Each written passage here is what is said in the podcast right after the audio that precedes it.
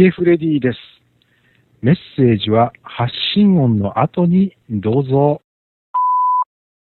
えー、ルスフレディでございまして。うーん、皆さんは、親知らず生えていらっしゃいますか？えー、もともと生えてないという方もいらっしゃるでしょうし、抜いちゃったよという方もいらっしゃるでしょうし、いやいや、まだ生えてますよと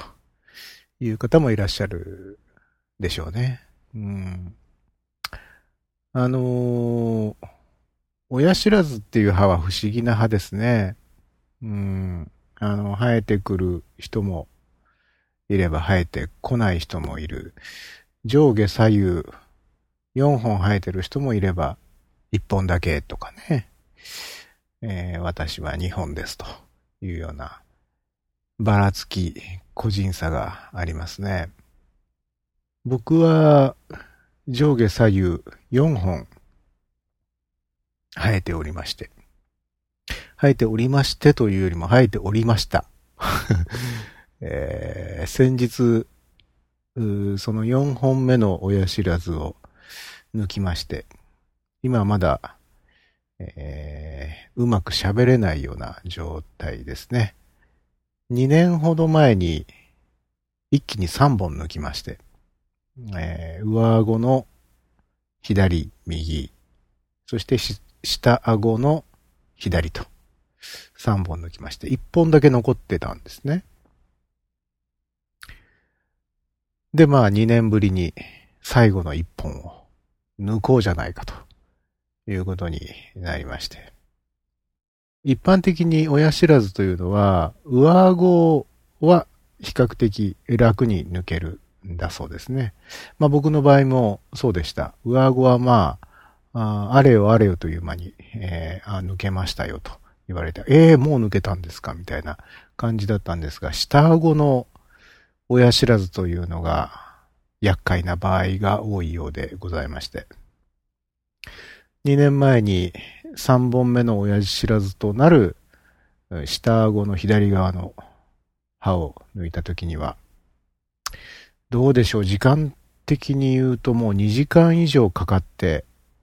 よいしょ、とね。ああでもない、こうでもないと。まあ僕もね、もう顎の限界みたいなね、もうこれ以上開けてたら閉まんなくなっちゃいますよぐらい開けてましたね、あの時はね。まあ、麻酔が効いてますから、その作業中に、えー、我慢ならんほどの痛みというのはないんですが、問題はですね、とりあえず抜けた後ですね、穴がぽっこり開いてるわけですね。えー、ただ、そのペンチのようなもので引っこ抜くっていうわけにいかないもんですから、まあ、特にその、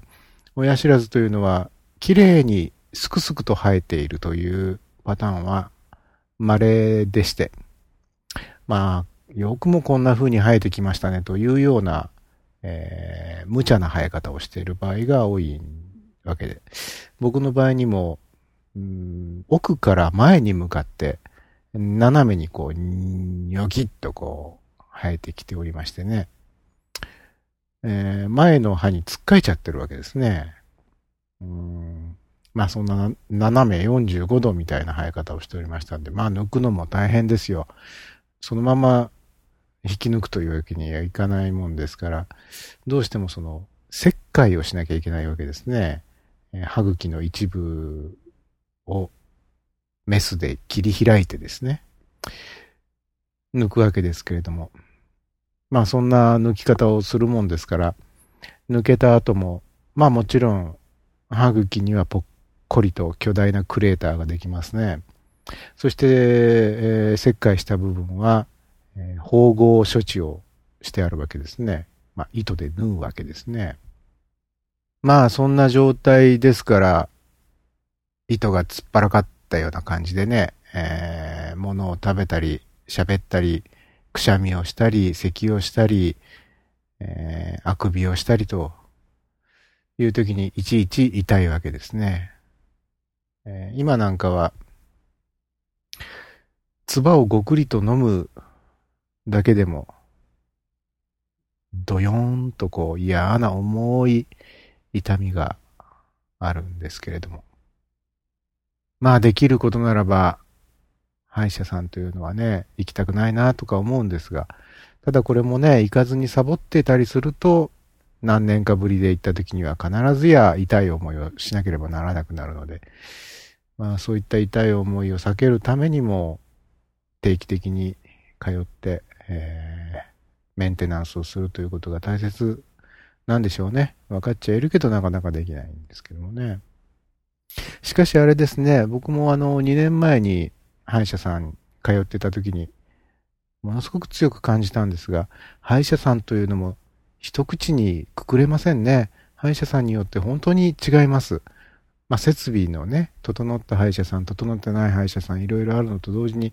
やっぱりその勉強熱心な歯医者さんとそうでない方といらっしゃるような気がします。で、まあ僕らが子供の頃なんていうのは、歯医者といえばもう痛い思いをする場所というイメージがありましたけれども、最近はそうでもないと。あの、痛みを抑える技術っていうのはものすごく日進月歩で進んでるもんですね。ですから、まあ、ちゃんとした歯医者さんに行けばですね、あの、むやみに、えー、怖がる必要もないし、えー、むやみに痛い思いもしなくて済むんですけどね。うん。まあ僕もあの、2年前にそれを学習したもんですから、最近はですね、えー、歯医者さんに行って、あの独特の香りといいますかね、えー、それからあの独特のこの機械的な音。なんかを耳にしたり鼻にしたりしますと、なんかこう自動的にこう癒されてしまうような 感じになったりして、ついつい眠くなっちゃうっていうね、なんか自分でも信じられないような、えー、現象が起こったりしております。まあ、そんなわけで、今、あ下顎の右の一番奥に、えー、鈍い痛みを持ちつつ、持ちつつ、えー、なんかこう、口もあまり開けられない、えー、下の動きもなんか今一つこう、うまくコントロールできていない状態で、えー、いつにも増して滑舌が悪めかなっっていう自覚はありながら こうやって、あの、喋りながらでもね、ちょっと笑ったりすると、あ、いてててて、みたいな風にもなったりするんですけどもね。まあ、こればっかりは時間が解決してくれるものと信じまして、えー、もうしばらくの辛抱だなというふうに思っておりますが。えー、まあそんなわけで、えー、皆様からお寄せいただきました留守電メッセージをご紹介する番組、留守フレディの時間がやってまいりました。えー、本日は一本の留守電が届いておりますので、えー、まずはこちらからお聞きください。あ、もしもし、あの、毎度同じ声でやっと慣れました。えー、っとですね、今、傘を忘れて飲み屋に電話したんですけど、ないということなんで、先日は、ご紹介ありがとうございました。まだ時間が残っています。今は7月の29日。残り時間が300分ほどですね。あ今のマンハッタンのユニオンスクエアというエリアにいます。14丁目、ブロードウェイとフィフスアベニューが交わるあたり。あの、どこへ飲んでたかというと、日本の焼き鳥屋さんです。ただそれなんだけなんですけれど、僕の今の一番の悩みは、傘がない。一番最初に見たフィルムコンサート、多分今の世代の人にフィルムコンサートと言ってもわからないかもしれないですけれど、プロモーションビデオの走りですね。傘がない氷の世界。井上陽水は確か階段を降りてきて、そのバックに傘がないという彼の音楽が、歌が流れていました。僕が一番最初に行ったコンサート、それがフリードムコンサートでした。ただそれだけなんです。じゃあ、どうもまたお電話差し上げます。失礼します。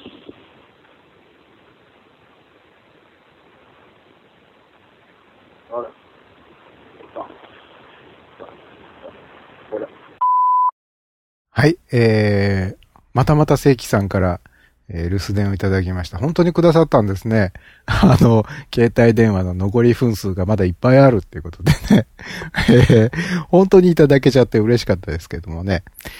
でもあれですね。あのーまあ、正規さんにしてみれば何気ない、えー当たり前のことをおっしゃってるんでしょうけど、なんとかスクエアとかね、あのー十何丁目とかっていう言葉がすごくもう勝手に僕の中のその、ああ、ニューヨーカー、みたいな、わあ、ニューヨーク、ニューヨーク、みたいな、えーイメージをね、こう書き立ててきますね。ああ、なんか一度でいいからそんなことを僕も口にしてみたいよっていう、なんとかストリートとなんとかアベニューの交わる、えーなんとかスクエアに来ておりますみたいなね。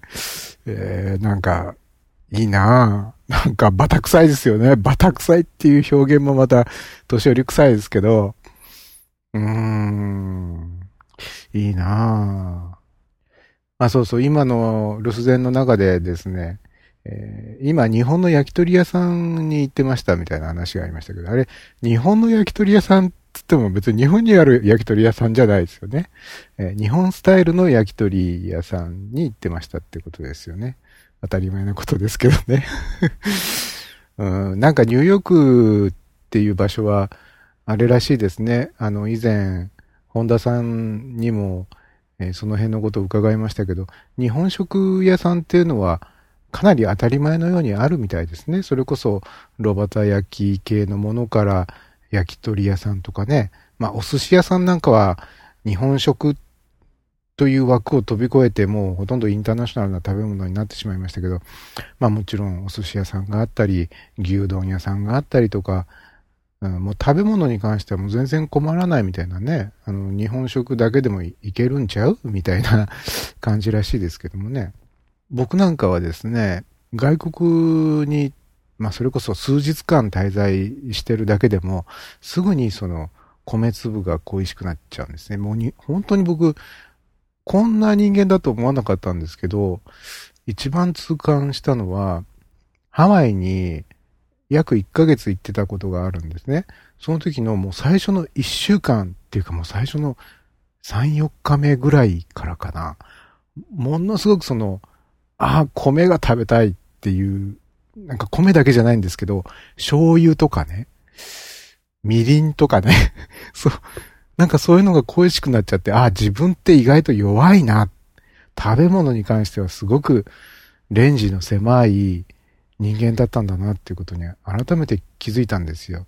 だから、その外国に住んでる日本人の方っていうのは、よっぽどその日本食に対するこだわりがないのか、それこそニューヨークみたいに日本食が普通に口にできるような場所に住んでらっしゃるのか、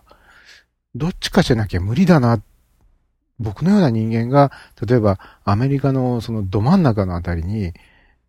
まあ1ヶ月なり半年なり行くことになっちゃったら、どうなっちゃうんだろうっていうふうに、ちょっと心配してます。まあそんな、そんなことにはならない自信はあるんですけど、つまりそんなね、外国で、えー半年とか1年暮らせとかっていうようなことは誰からも言われないと思いますんで、大丈夫だとは思いますけどね。まあそんなこと思いましたね。まあそれにつけても、日本であろうと、アメリカ、ニューヨークであろうと、傘がないというのはね、問題ですよね。そういえば、正規さんのご出身の場所と、井上陽水さんのご出身の場所ってなんか、近くなかったですかね？確かね。福岡県でしたよね。えー、炭鉱の町じゃなかったかな。あの、お二人とも。なんかそんなような記憶が僕の中にあるもんですからね。あの、正規さんと井上陽水っていうのがね、少しオーバーラップしてる部分も、うん、まああったりなかったり。どっちなんだ？そんな感じなんですけどもね。ありましたね、昔はフィルムコンサートっていうのがね。うん、なんかすごく、ああ、アナログな時代だな、みたいなね。今みたいに YouTube で何でも見れちゃうような時代じゃなかったですからね。まあ僕は映画館っていう空間があんまり得意じゃない子供だったので、子供の頃からなんか精神的に圧迫されるようなね、感じを持ちながら、それを我慢しながら、えー、東映漫画祭りとか見に行ってましたけどもね、えー、ゴジラ対メカゴジラとかね、そんな見に行ってましたけどね。うん、今ではもっぱらビデオ派ですね。ビデオ派っていうかその DVD 派になっちゃいましたけどもね。まあちょっと話脱線しましたけれども、正規さんどうもありがとうございました。えー、っと、来月、再来月ももし、あの、携帯電話の、えー、通話が余るようでしたら、えー、じゃんじゃんじゃがすか、あ留守電の方お願いします。えー、そんなわけで、親知らずを抜きまして、今一つこう、く、口がもつれるような感じで、えー、お送りしました。まあ、いつももつれてるようなもんですけども、えー、まあ聞、聞いてる側にしてみればそんなにいつもとそんな変わんないよって言われるかもしれないですけどね、えー、喋ってる側にするとすごく違うんですよね。えー、まあ、この違いはきっと伝わってないことでしょう。はい。えー、まあ、そんなわけで、えー、留守フレディでは皆様からの留守電をお待ちしております。えー、スカイプをお使いの方はこちらの留守電専用スカイプ ID までコールしてください。F-r-e-d-i-o-o-o フレディ OOO お電話、携帯電話からはこちらの留守電専用電話番号にお願いします。あ、そういえば正規さんはニューヨークから携帯電話でこれかけてくださってるんですよね。そういう場合ってどうなんですか？国際電話とかって結構高めの料金になったりはしないんですか、僕僕はちょっと海外の人と携帯電話とかで話をした経験が一度もないので、えー、そういった情報もまるでないんですけど、大丈夫なんですかねあの、すごく高額な請求が、えー、正規さんのもとにドカーンと行っちゃうとかっていうことはないんですか？ないといいんですけど ないことを祈ってます。はい。あ、まあ、そんなわけで、えー、お電話、携帯電話からこちらの留守電専用電話番号にお願いします。050-5539-8623 050 5539ハロー23まで、えー、お気軽にどうぞ、えー、携帯電話の無料通話分が残っている人は、えー、とりあえず月末になったら留守フレディにかけとけ みたいな感じで、えー、よろしくお願いします。えー、では、えー、今日のところはここまで。ではまた次回お会いしましょう。さよなら。